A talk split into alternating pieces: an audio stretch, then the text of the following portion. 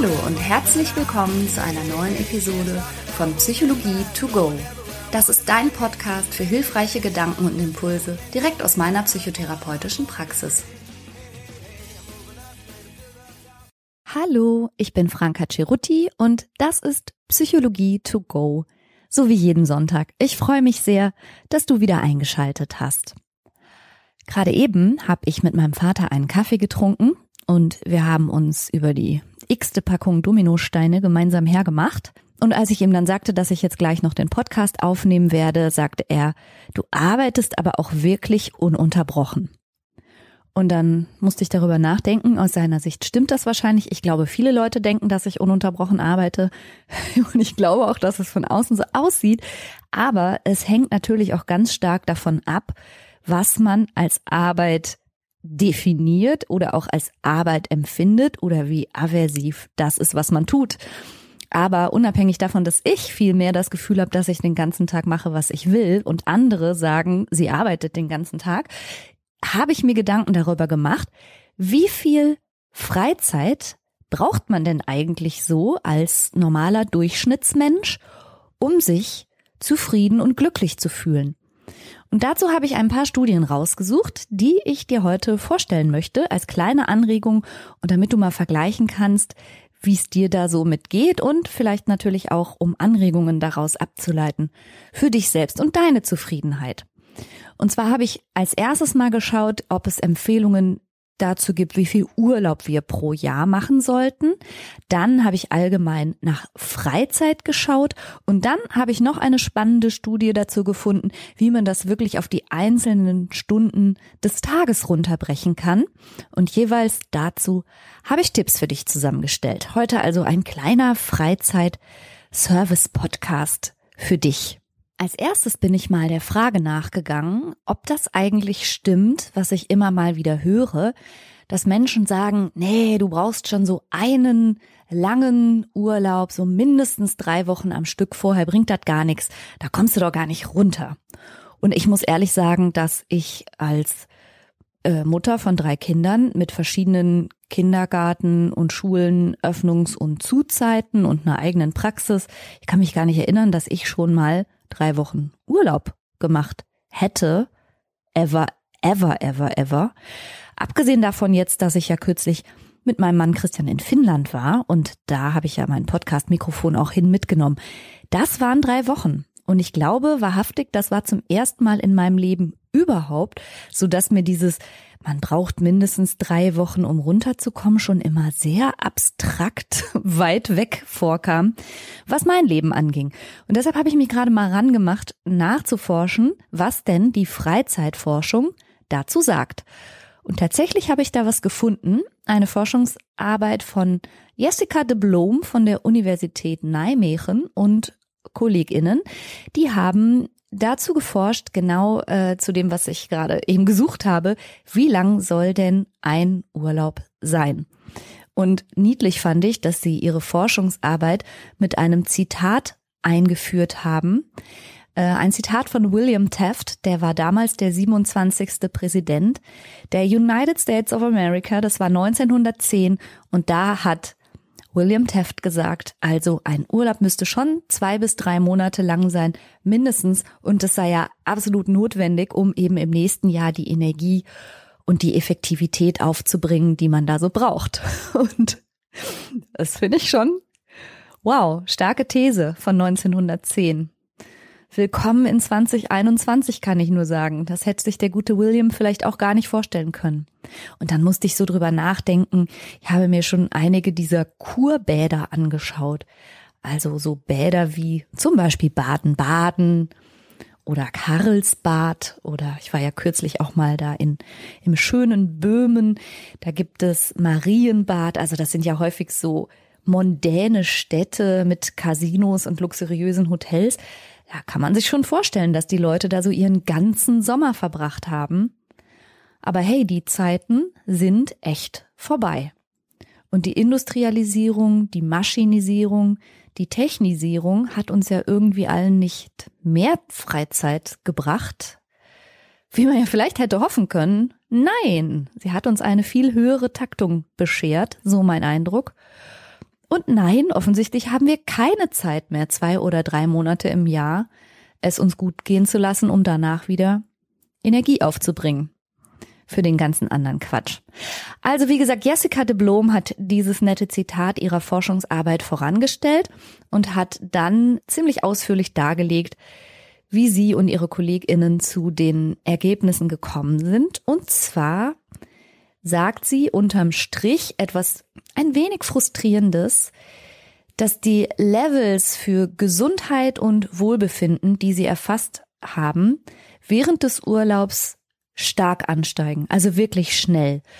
So bereits nach wenigen Tagen Urlaub fühlen sich Menschen wesentlich besser, entspannter, erholter, fitter, gesünder, all das. Aber die Effekte von dem Urlaub sind häufig sehr kurz, nachdem man dann wieder ins Arbeitsleben eingestiegen ist, weg. Also was sie genau genommen rausgefunden hat, war, dass die Entspannungslevels steil ansteigen bis zum achten Tag. Danach kommt keine nennenswerte Entspannung mehr hinzu. Das heißt, der neunte, der vierzehnte, der neunzehnte Tag oder auch der zweite, dritte Monat, von dem Herr Teft noch träumen durfte, bringen gar nicht mehr an Entspannung. Und interessanterweise ist dieser Entspannungs- und Wellbeings-Effekt aber kurz nach dem Urlaub, und zwar genau genommen frustrierenderweise bereits nach einer Woche, wieder weg. Egal, wie lang du vorher Urlaub gemacht hast. Also das heißt, ein dreiwöchiger Urlaub, ein vierwöchiger Urlaub, ein fünfwöchiger Urlaub ist genauso nach einer Woche Arbeit wieder weg vom Effekt her, wie ein Urlaub, der etwas über diese acht Tage ging, wo nämlich dann das Entspannungslevel bereits seinen Peak, also seine Spitze erreicht hat. Okay, was kann man, was kann man daraus ableiten?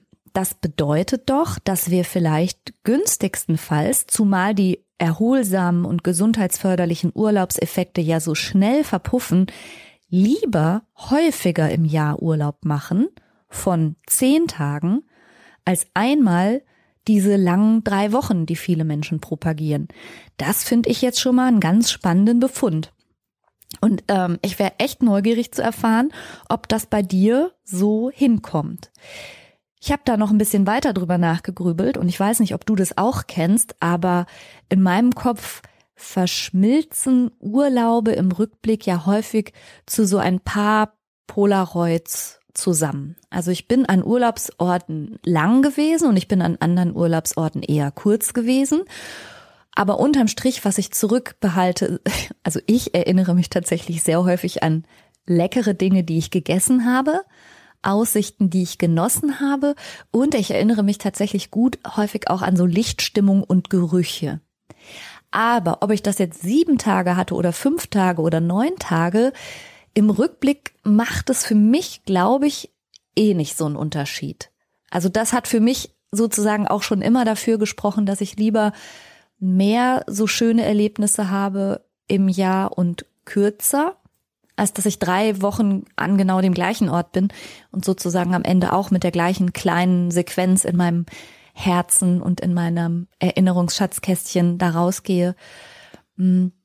Also für mich haut die Idee, die, die Jessica de Blom da mit ihrer Forschung quasi anstößt, für mich persönlich haut das hin. Ich glaube, ich bin eher auch so der Typ für mehr Urlaube. Und das mit den zehn Tagen, ja, mag sein.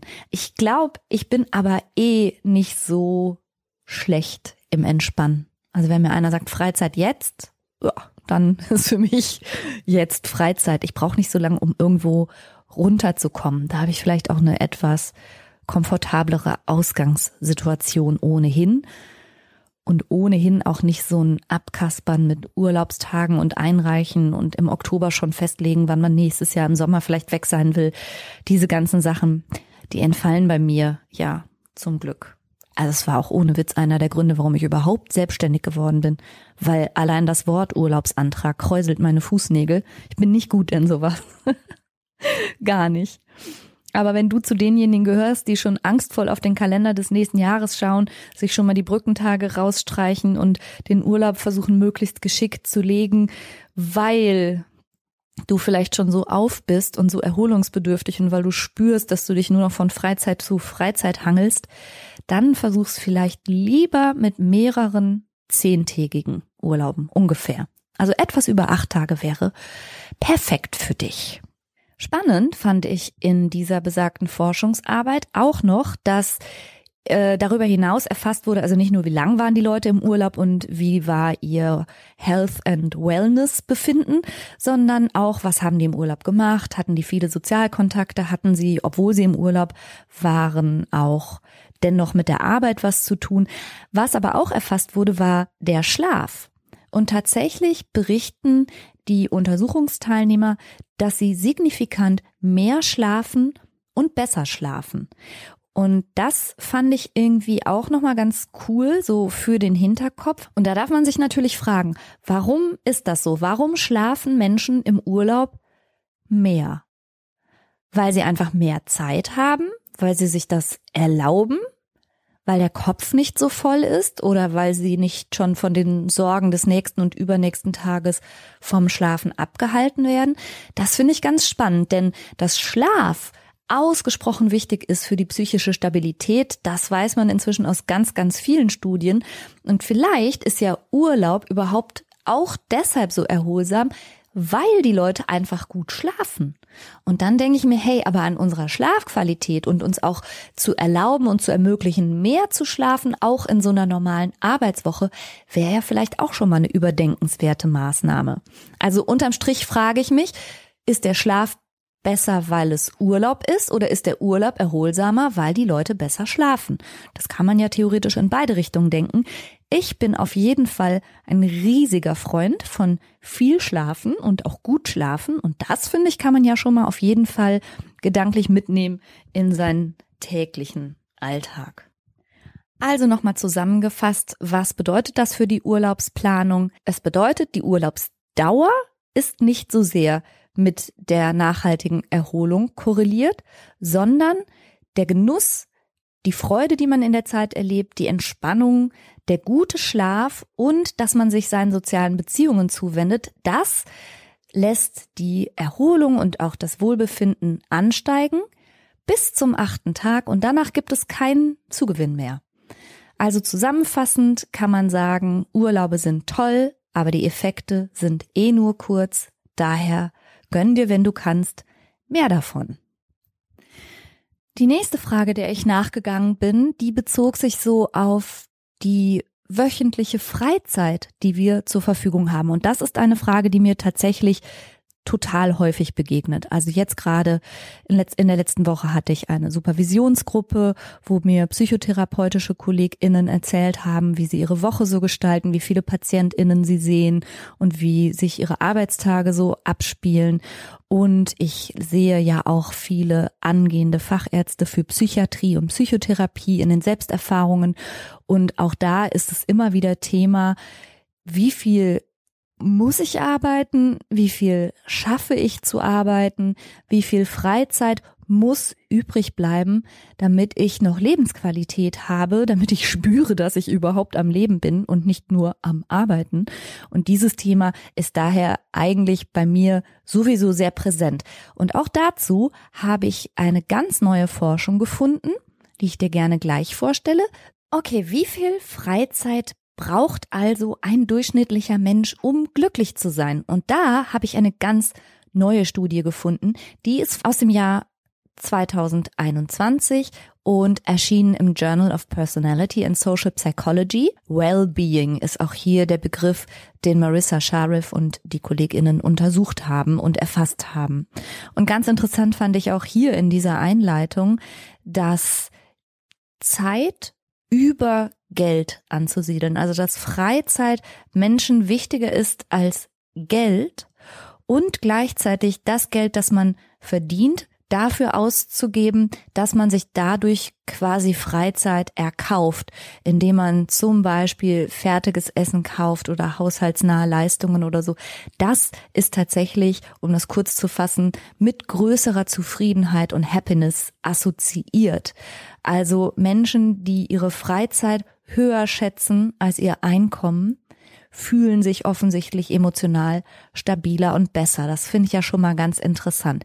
Aber in dieser Studie jetzt, das war ja nur die Einleitung, ging es ja darum, möglichst genau herauszufinden, wie viel Zeit soll es denn jetzt am besten sein? Wie viel Freizeit und wie viel Arbeitszeit? Marissa Sheriff und ihre Kolleginnen haben die Datensätze von über 35.000 Amerikanerinnen und Amerikanern für ihre Datenanalyse herangezogen und haben die Beziehung zwischen der Menge an freier Zeit und dem subjektiven Wohlbefinden untersucht. Und tatsächlich haben sie festgestellt, dass wenig freie Zeit mit einem geringen subjektiven Wohlbefinden zusammenhing.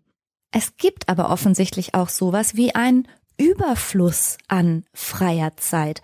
Und das scheint dann sowas zu sein, was vielleicht für den einen oder die anderen in so etwas wie Sinnlosigkeit kippt oder wenn gar nicht so etwas wie Produktivität gefragt ist, vielleicht fehlt dann auch sowas wie das Gefühl für Selbstwirksamkeit oder das Gefühl für Sinn. Ich finde es jedenfalls ganz spannend, dass eben nicht die Menschen mit der meisten Freizeit die glücklichsten Menschen sind, sondern die perfekte Balance zwischen genug Freizeit, aber auch genug sinnvoller Tätigkeit und Produktivität am Tag ist offensichtlich das Geheimnis. Und als zu wenig Freizeit haben die Forscherinnen identifiziert den Cut-off-Wert sozusagen von weniger als zwei Stunden Freizeit am Tag.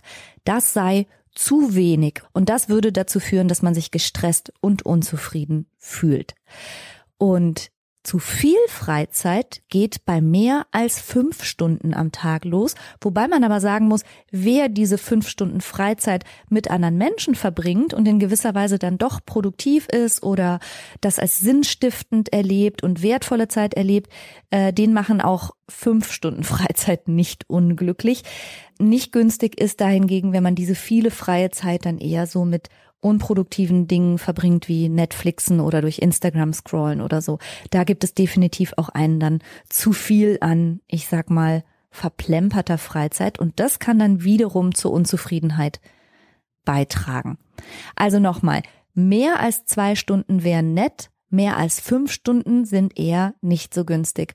Und ich weiß ja nicht, wie deine Arbeitstage so aussehen, aber vielleicht denkst du dir jetzt, zwei Stunden Freizeit am Tag. Wo soll ich die denn hernehmen?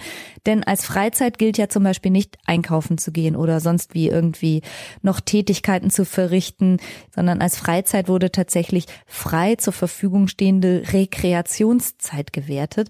Und ich weiß ja nicht, wie es dir so geht, aber ein normaler Vollzeitjob mit dann noch Haushalt, die Kinder von A nach B kutschieren, noch irgendwas reparieren, irgendwas schriftlich beantworten, irgendwas zur Post bringen und irgendwas zur Reinigung, da wird das mit den zwei Stunden schon knapp. Tja, was kann man daraus ableiten? Ich kann dir sagen, was ich daraus ableite. Ich arbeite, auch wenn mein Vater das anders sieht, nicht Vollzeit and never have. Ich habe in meinem ganzen Leben noch nicht Vollzeit gearbeitet. Skandal, sagen die einen, gesund, sagen die anderen.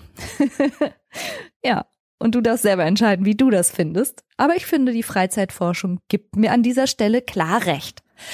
So, und jetzt habe ich zum Schluss noch einen interessanten Impuls für dich, der sich dann mehr so auf die Arbeitszeit bezieht, weil wie gesagt, diejenigen von uns, die Vollzeit arbeiten und vielleicht auf äh, geschmeidige zwei Stunden völlig freie Zeit am Tag gar nicht kommen, für die habe ich auch noch einen Tipp.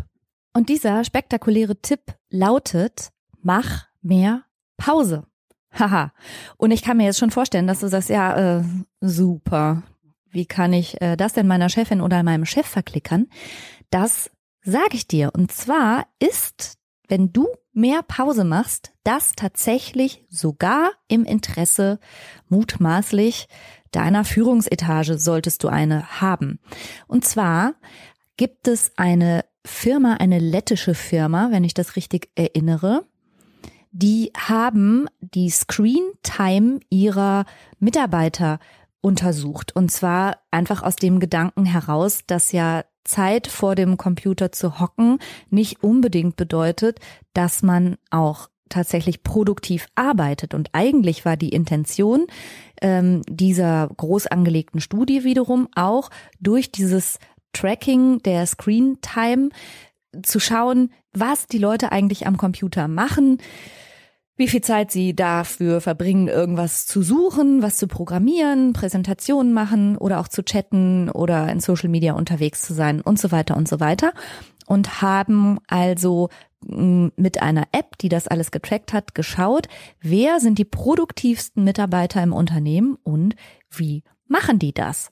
Und tatsächlich hat sich herausgestellt, dass die produktivsten Mitarbeiter super interessanterweise, wie ich finde, diejenigen waren, die echt viel Pause gemacht haben. Und zwar durchschnittlich alle 52 Minuten eine 17-minütige Pause. Das finde ich super interessant und auch einleuchtend. Also der Unterschied zwischen denen, die einfach nur Stunden am PC verbracht haben und denen, die Stunden am PC effektiv verbracht haben, war der, dass die eine Gruppe konzentriert und ohne wesentliche Störungen ungefähr, also knapp eine Stunde gearbeitet hat, dann aber auch eine komplette Pause gemacht hat von über einer Viertelstunde, 17 Minuten genau genommen. Und die anderen waren vielleicht viel mehr am PC, haben aber eben auch keine Pausen gemacht und waren aber dafür auch nicht produktiver und auch nicht effizienter. Und das mutet jetzt vielleicht schon fast an wie ein Plädoyer für die Raucherpause, aber so meine ich das nicht. Es ist eher ein Plädoyer für eine Art Raucherpause, aber gerne auch ohne Rauchen.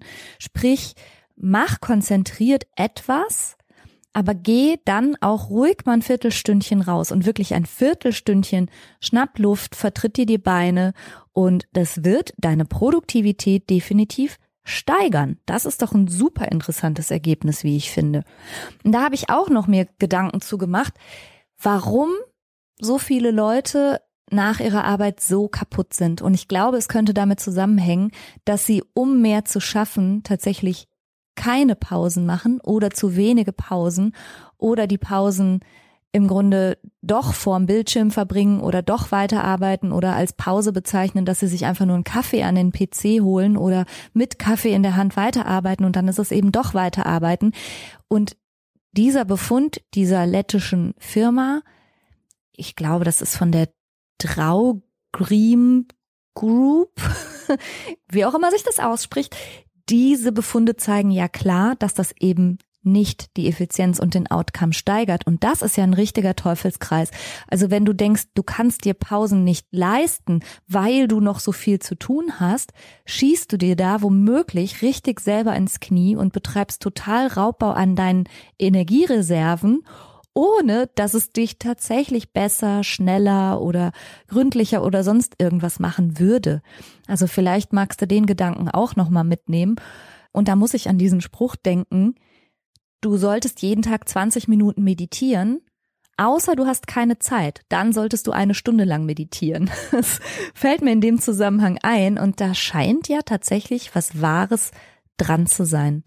Also wenn du durch deinen Arbeitstag rennst, weil du so viel zu tun hast, wirst du dadurch womöglich überhaupt nicht effizienter. Und den Impuls möchte ich dir auch gerne noch mitgeben. Und an der Stelle auch nochmal ein klitzekleiner Reminder an meinen Sisu-Kursi für Gelassenheit. Da geht's auch darum, wie man gekonnt das Richtige lässt, um mehr Ruhe zu finden und mutiger, entspannter, klarer und gelassener zu werden. Du findest dazu auch Informationen in den Show Notes. Und mein zweiter Gedanke bezieht sich darauf, dass ich glaube, nein, mehr als nur glaube, dass ich weiß von vielen, vielen Gesprächen mit vielen, vielen PatientInnen, dass sie selbst in den Phasen, in denen sie formal nichts zu tun haben, nichts, und in ihrer Küche sitzen oder auf der Couch, dennoch in ihrem Kopf so viel gerade los ist und so sehr das Kopfkarussell rattert und so viel gerade gewälzt wird, was wiederum deinen Körper ja dann denken lässt, du hättest gerade, wer weiß, was zu bewältigen. Ich glaube, dass wenn wir nicht achtsam sind mit den vielen kleinen Päuschen des Tages, die wir manchmal haben oder die uns auch in Form von einem Stau, in dem wir stehen oder einer Schranke, die sich schließt, man kann das als kleine geschenkte Pause wahrnehmen oder man kann darüber in totalen Stress verfallen und sich aufregen. Und da ist man ja selber dabei.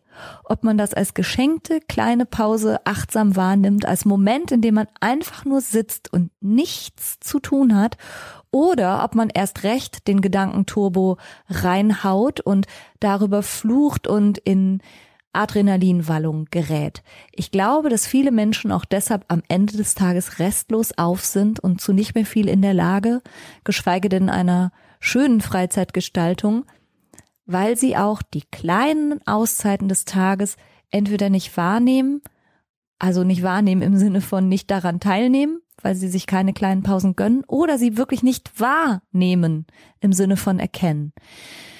Ja, das soll's mal gewesen sein. Ich nehme in diesem Moment sehr achtsam wahr, dass ich rein gar nichts mehr zu tun habe heute. Es freut mich sehr. Ich werde tatsächlich Wellness machen. Ich gehe ja sowieso fast jeden Tag in die Sauna, aber heute fahre ich in eine Sauna, in eine extra schöne Sauna mit meinem Mann und mit Freunden und wir machen einen richtig schönen, tollen Freizeittag. Und ich glaube, dass der mich auch danach noch durch ein paar weitere Arbeitstage tragen wird, weil mein Erholungslevel riesig sein wird.